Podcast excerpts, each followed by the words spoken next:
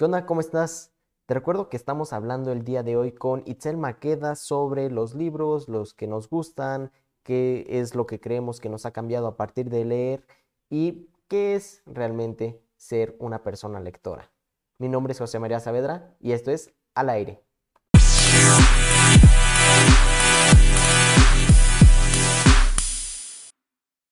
Creo que algo a lo que habría que prestarle más atención es eh, la, la, diversificación de, género y de raza de la gente que hizo, eh, bueno, de etnia, porque no existen las razas, pero de etnia, de la gente que escribió los libros. Porque, por ejemplo, ¿quién inició el, bueno, quién inició en el mundo occidental? Porque en el mundo oriental ya había alguien que lo había hecho. Eh, la ficción fue Mary Shelley con Frankenstein. Y fue una mujer.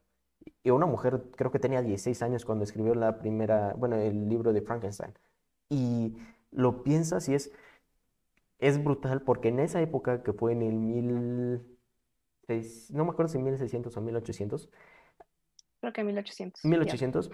Las mujeres todavía no tenían un, ni siquiera un lugar en la sociedad. Eran, eran sombras. Y escribir esa pieza brutal de literatura es increíble y que haya tenido el éxito que sigue teniendo hasta ahora. Y no, no solo ella, sino que muchas mujeres a lo largo de la historia han inventado la gran mayoría de los géneros. El género de, de ficción como tal, les digo, lo inventó una mujer árabe, si no me equivoco, en el año 1025. No recuerdo su nombre y la verdad no sabría pronunciarlo. Eh, se los dejo en la descripción del video y en los comentarios, pero no se le da el crédito. Seguramente si se habla de ficción como tal, los mundos fantásticos, se hablaría de Tolkien, del que escribió El Señor de los Anillos. O de Julio Verne, con todas sus historias.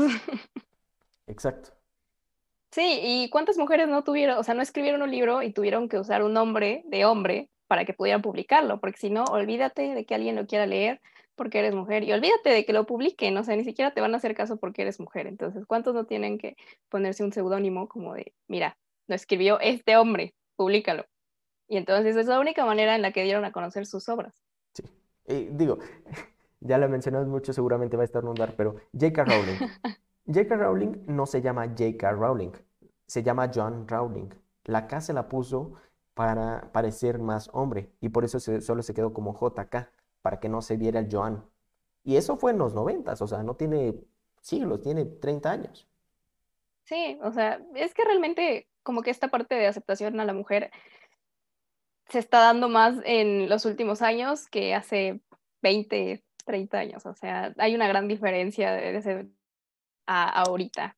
Y es algo con lo que se sigue luchando y es algo con lo que se va a seguir luchando por muchísimo tiempo. O sea, va a ser muchísimo tiempo hasta que exista esta equidad de género y va a ser muy difícil, pero pues ahí vamos a seguir intentando. Sí, sí, sí.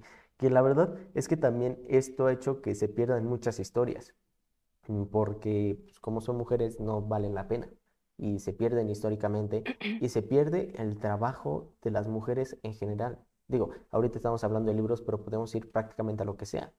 La que descubrió el ADN y bueno, la configuración eh, del ADN, que es una hélice, fue una mujer dos hombres robaron su trabajo y no fue sino hasta 50 años después que se les dio crédito. Marie Curie fue la primera mujer y la de las pocas hasta hace hasta tiempos recientes que recibió premio Nobel y recibió dos en diferentes áreas, en física y en química. Pero es un caso completamente aislado y eso porque su esposo también, o sea, estaba involucrado, porque si no, es casi... No le habían dado ese reconocimiento. Sí, sí, sí. Sí. Y es, es triste, pero pues es la realidad, o sea, y es lo que se intenta cambiar ahorita, ¿no? Como el, oye, pues reconoce el trabajo, al final es lo mismo, es el mismo esfuerzo que ponen, o incluso más por esta parte de que tienen que aceptarlo, tienen que darse cuenta de que verdad vale la pena, entonces te tienes que como que esforzar un poco más que si fueras hombre. Sí, sí, completamente. Y no está, no está cool, pero eh, en eso estamos, en, eso en esa deconstrucción, que también leer te ayuda a cuestionarte absolutamente todo, porque dices, oye, esto está bien, esto está mal, y te pones a pensar y hay veces que cambias y completamente 180 grados tu perspectiva, porque si antes veías algo de una manera, lees y dices, oye, esto debería ser así, Y creo que eso también está padre. O sea, el poder darte cuenta por ti mismo que lo que está pasando no está bien. Sí, y creo que también te ayuda como a tener ese criterio, ¿no? Y te empiezas a, te empieza a ayudar también a como que darte cuenta y a juzgar un poquito más y a pensar y analizar y decir, ok, sí o no. O sea, las historias hacen eso y por eso yo digo, es que hay que leer, o sea, de verdad no saben de los mundos que se pierden cuando no leen, o sea, hay tantas historias. No voy a decir que todos los libros son buenos porque pues también me he topado con muchos libros que, ¿por qué los leí? O sea, es como, ¿por qué perdí ese tiempo leyéndolo si al final no me gustó? Pero hay personas que tal vez amen ese libro y está bien, o sea, cada quien tiene gustos diferentes y, y le atraen cosas diferentes y está bien, pero pues es que hay que leer, o sea, de verdad hay muchísimos mundos y muchísimas historias y, y te ayuda a distraerte, o sea, te, bueno, al menos a mí me relaja y me distraigo y me desestreso de la universidad y, y te encierras en este mundo que tú dices, yo quiero vivir ahí, o sea, y a la vez no querrías vivir ahí por todo lo que está pasando.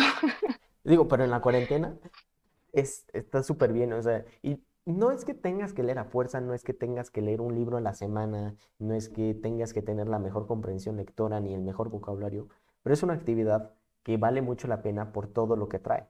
Es como el ejercicio, no es para todos, pero los que lo hacen lo disfrutan.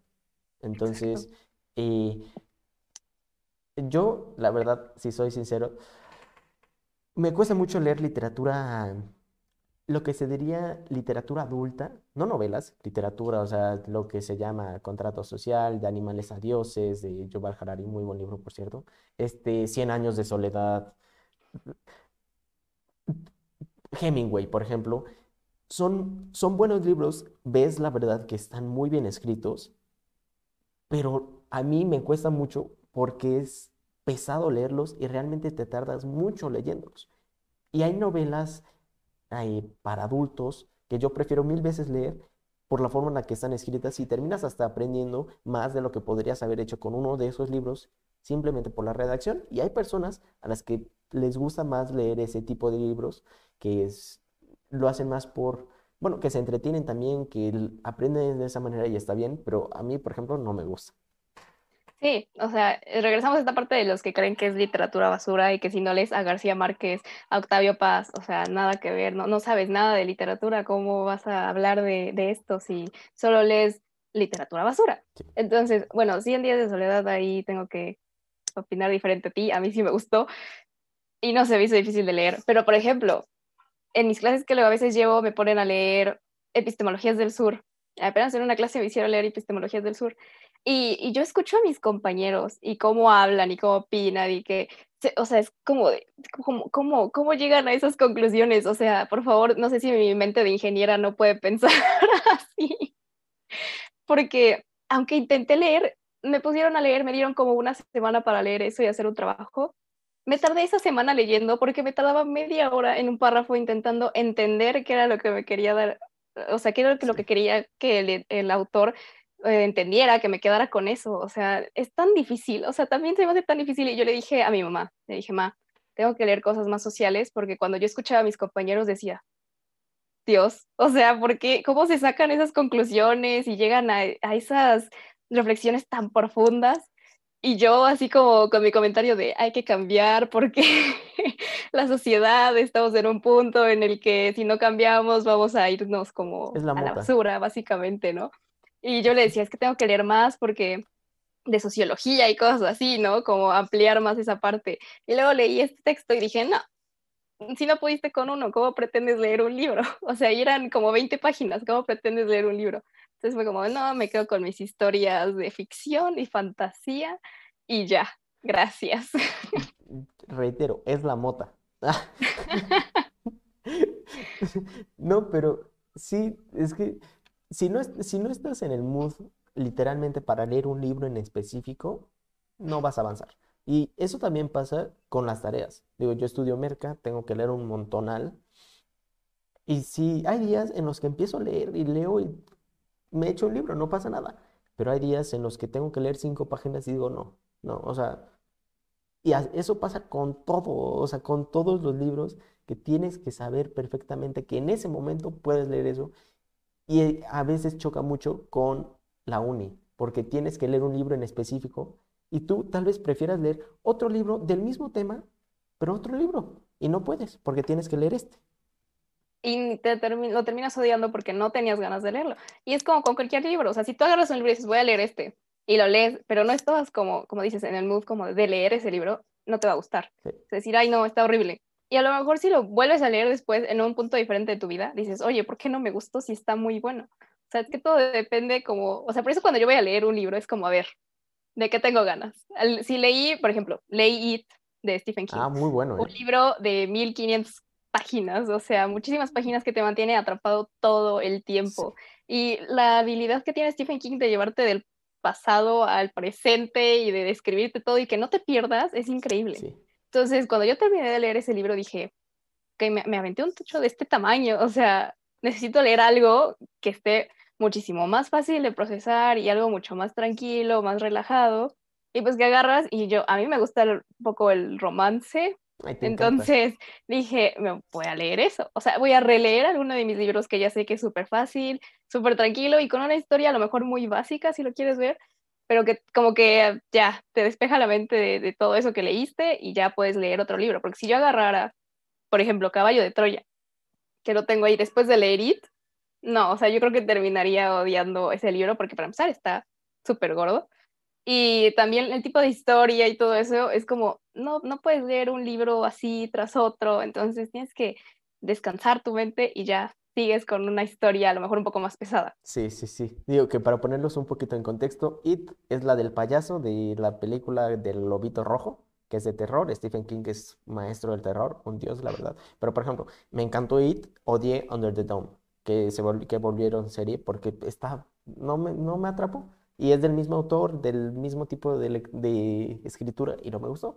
Y Caballo de Troya, que es el otro libro que mencionó Itzel, es un libro eh, de ficción que si, si alguien es muy religioso, una disculpa, pero habla de, lo hacen como si fuera una historia real y es un seudónimo, pero es ficción, en las que según hay una operación secreta de Estados Unidos que construye una máquina del tiempo y mandan a dos tipos a y la crucifixión de Jesús, o sea, la época de la crucifixión de Jesús en el 29 eh, después de Cristo. No es 33 porque, aunque murió a los 33 años según Jesús, el calendario está mal, cuatro años, pero bueno.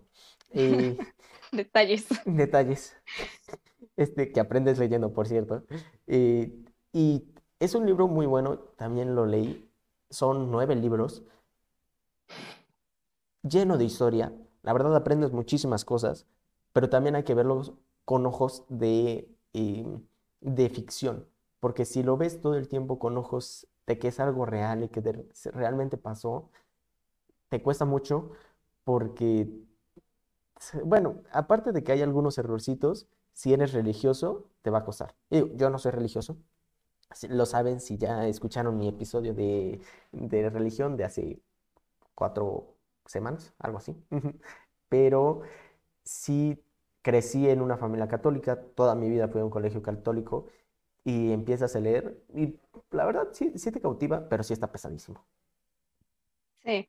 O sea, es que es como dices, tienes que decir, es ficción. O sea, no puedes tomártelo real, realmente no, no puedes tomarlo como una historia de que esto pasó. O sea, Caballo de Troya dice que esto pasó en la historia, no puedes creerlo. Y yo me acuerdo, ahorita que lo mencionas del, colegio católico, yo me acuerdo de un profesor en secundaria que yo estaba leyendo, de Sentis, ah.